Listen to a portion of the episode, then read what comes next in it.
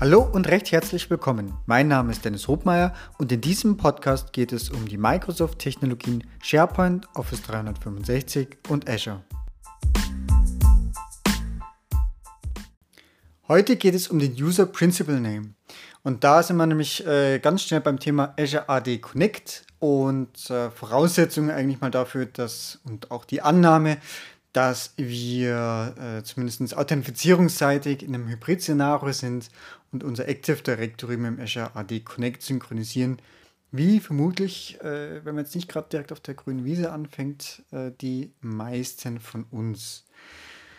Ähm, und zwar eines als Vorbereitung, äh, wenn man Richtung Office 365 geht, ist ja einer der ersten Schritte, dass man den User Principal Name, also das Feld oder naja, grundsätzlich äh, meistens die E-Mail-Adresse äh, als Anmeldename verwendet wird. So, nachdem aber ja die lokale Domäne vermutlich anders heißt, äh, so wie es auch immer ganz lange Best Practice war und ist, äh, zum Beispiel mein contoso.local und später müssen wir uns ja auf äh, portal.office.com anmelden können. So, das ist dann wiederum eine Anmeldeseite für alle.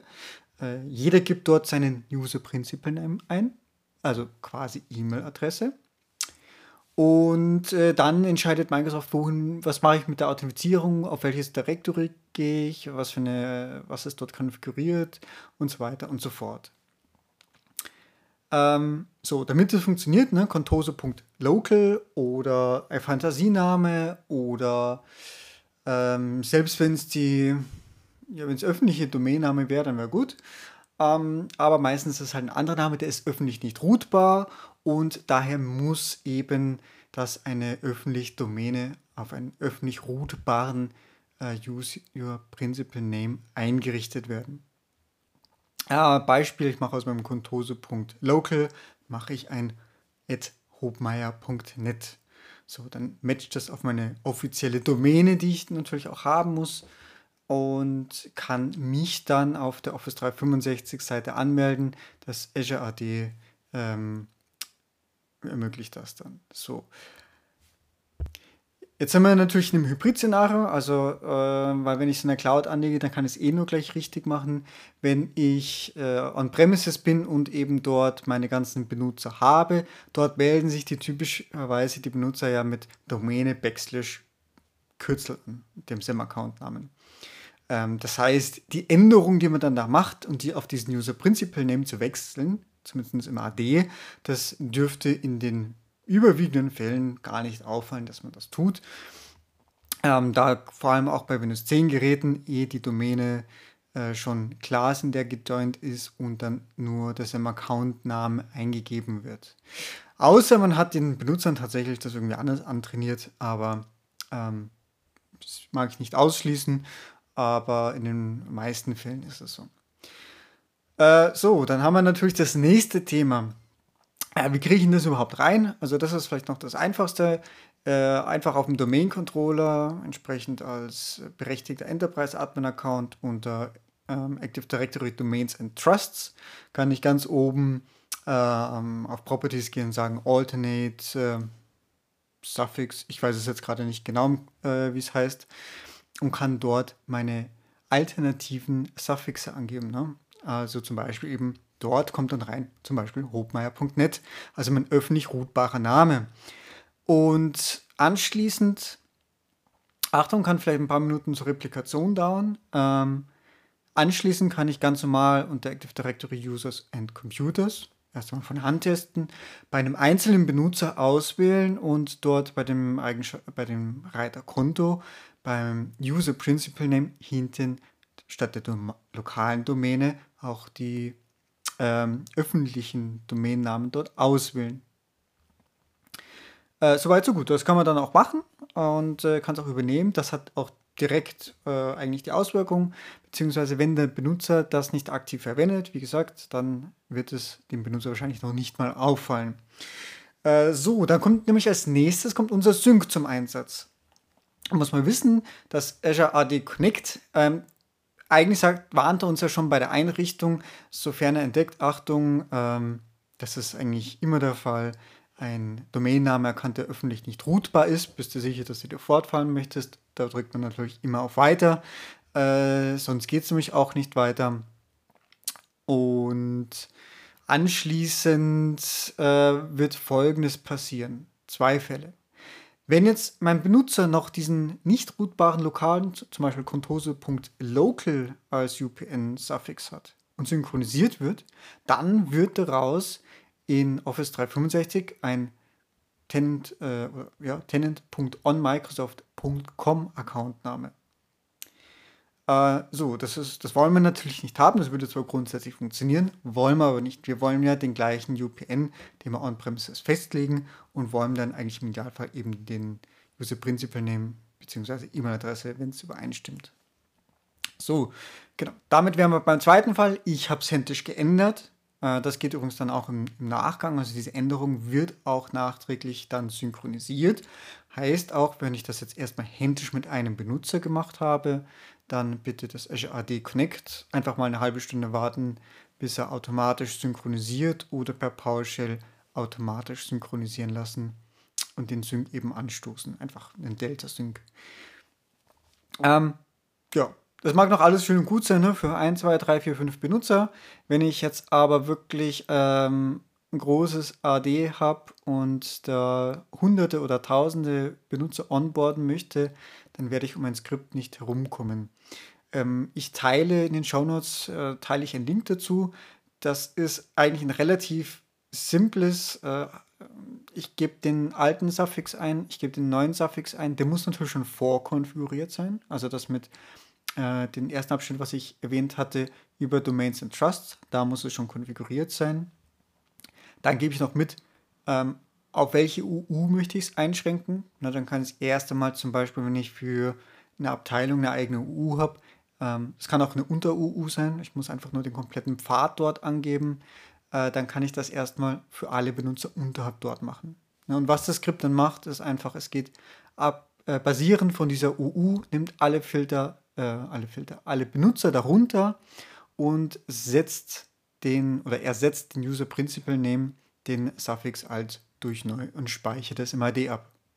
So, dann ist es mal AD-seitig äh, fertig und äh, es muss dann eben noch anschließend synchronisiert werden und damit habe ich eigentlich ein Massenupdate innerhalb kurzer Zeit durch. Bitte, das ist nur als Beispiel zu verwenden. Ähm, man kann das dann auch noch nach Belieben erweitern. Also es gibt durchaus auch Firmen, die sagen, wir kombinieren es mit einem weiteren Attribut, wenn was überhaupt etwas Richtung Cloud synchronisiert werden soll. Ähm, oder dass die Prüfung hier vielleicht noch auch noch ein anderes Attribut abfragt. Ähm, das macht rein User Principal suchen und ersetzen. So, dann habe ich auch noch ein zweites Beispiel, wenn wir schon beim Thema User Principal Name sind. Das geht zwar fast ein bisschen weiter, aber jetzt sagen wir mal das zweite Szenario. Wir sind schon immer noch ähm, Azure AD Hybrid, ähm, also haben einfach mit dem Azure AD Connect synchronisiert. Äh, wir nutzen bereits aber den richtigen UPN, aber haben jetzt den Fall, es kommt eine neue äh, Domain hinzu, auf der wir jetzt auch die Standard-E-Mail-Adresse entsprechend umstellen möchten, weil zum Beispiel, weiß ich nicht, es wurde eine, eine Firma innerhalb des Konzerns äh, geschaffen und dafür gibt es eine neue Domain, eine eigene und da soll jetzt ein Teil der Benutzer soll damit aktualisiert werden.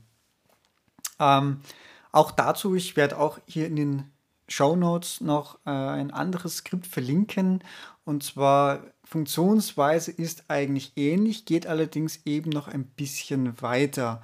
Äh, auch folgende Annahme hier, dass wir Exchange Hybrid haben. Das heißt, dass auch das Active Directory lokal auch über die entsprechenden Attribute verfügt, insbesondere wo ich dann reinfassen werde, ist auch Proxy Addresses, ähm, weil da, äh, was wollen wir denn überhaupt erreichen? Wir haben eine neue Domäne hinzugefügt, auch hier Annahme ne, Office 365, das Setup ist schon erledigt, Domain ist hinzugefügt und verifiziert. Gleiches wieder, auch lokal im Active Directory Domains Trust, Domain ist hinzugefügt. So, und dann sind wir aber eigentlich wieder beim gleichen Dilemma. Ich habe bestimmte Anzahl von Benutzern, die dann auf diese, diese neue Standard-E-Mail-Adresse bekommen sollen von dieser neuen Domain, die ich gerade hinzugefügt habe.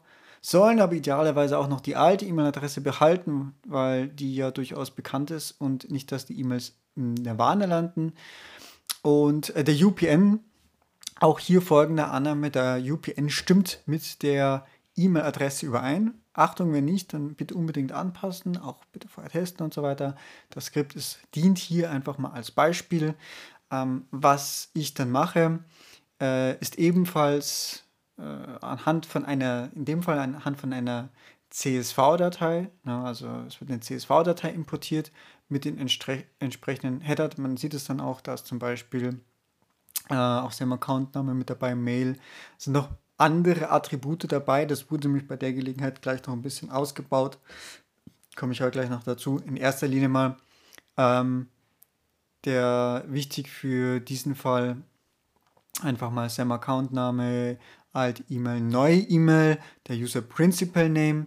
Der User Principal Name wird geändert auf die neue Adresse.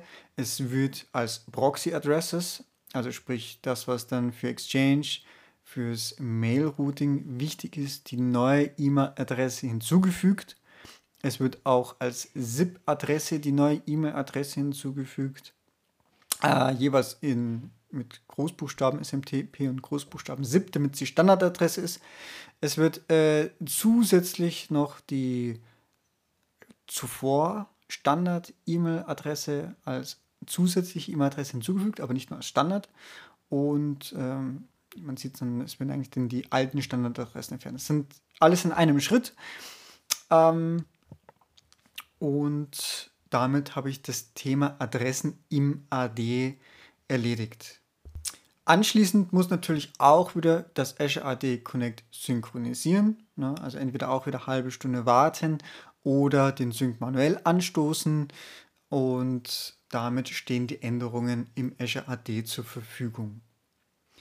Jetzt habe ich gerade noch gesagt, äh, bei der Gelegenheit wurde das Ganze hier noch ein bisschen erweitert für andere äh, Felder. Das heißt, dass diese CSV-Datei wurde in diesem Beispiel noch dazu benutzt, um andere Attribute wie die Telefonnummer, die Adresse, äh, Postleitzahl, Ort, Titel etc., also alles das, was eigentlich oftmals von HR-Seite kommt, äh, gefüllt, geändert und wird bei dieser Gelegenheit auch noch gesetzt, aber nur dann, wenn es sich geändert hat und wenn es nicht leer ist.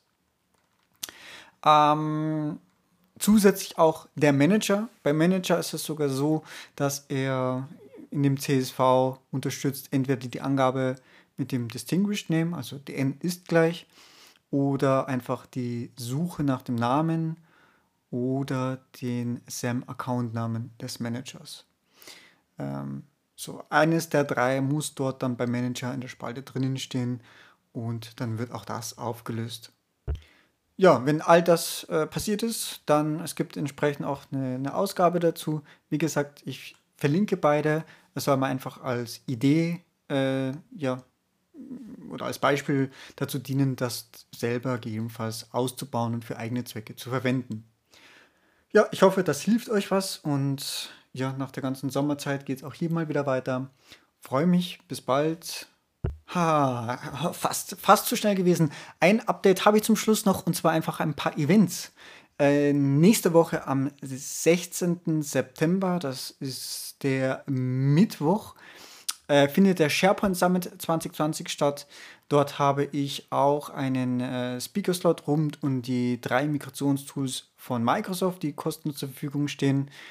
Äh, das ist ein kostenfreies Event, einfach registrieren. Auch die ganzen Events werde ich in den Show Notes verlinken. Was steht noch an? Es steht die European SharePoint Konferenz an, äh, vom diesmal online, äh, wohlgemerkt, vom 14. bis 15. Oktober. Äh, kostet, glaube ich, so ungefähr 80 Euro. Auch dort habe ich eine Session zum Thema OneDrive Mass Migration on a Large Scale. Und dann gibt es dieses Jahr noch den ähm, kostenlosen Collab mit Learning Day am 26. Oktober online, denn auch der European Collaboration Summit wurde auf nächstes Jahr verschoben. Genauso wie auch die SPC äh, vor Ort. Amsterdam ist auch nächstes Jahr. Also Covid hat da letztendlich alle getroffen. Ähm, ja, in diesem Sinne wünsche ich äh, allen ein gutes Gelingen und bis bald. Tschüss. So, das war's schon wieder. Vielen Dank fürs Zuhören und ich hoffe, dass auch in dieser Folge wieder etwas Neues für dich dabei war und du etwas lernen konntest. Wenn du Feedback hast, freue ich mich ganz besonders und du kannst es mir über die verschiedenen Kanäle mitteilen. Wenn euch dieser Podcast gefällt, ist meine größte Belohnung und Motivation eine 5-Sterne-Bewertung bei iTunes. Ich danke euch und bis bald. Tschüss!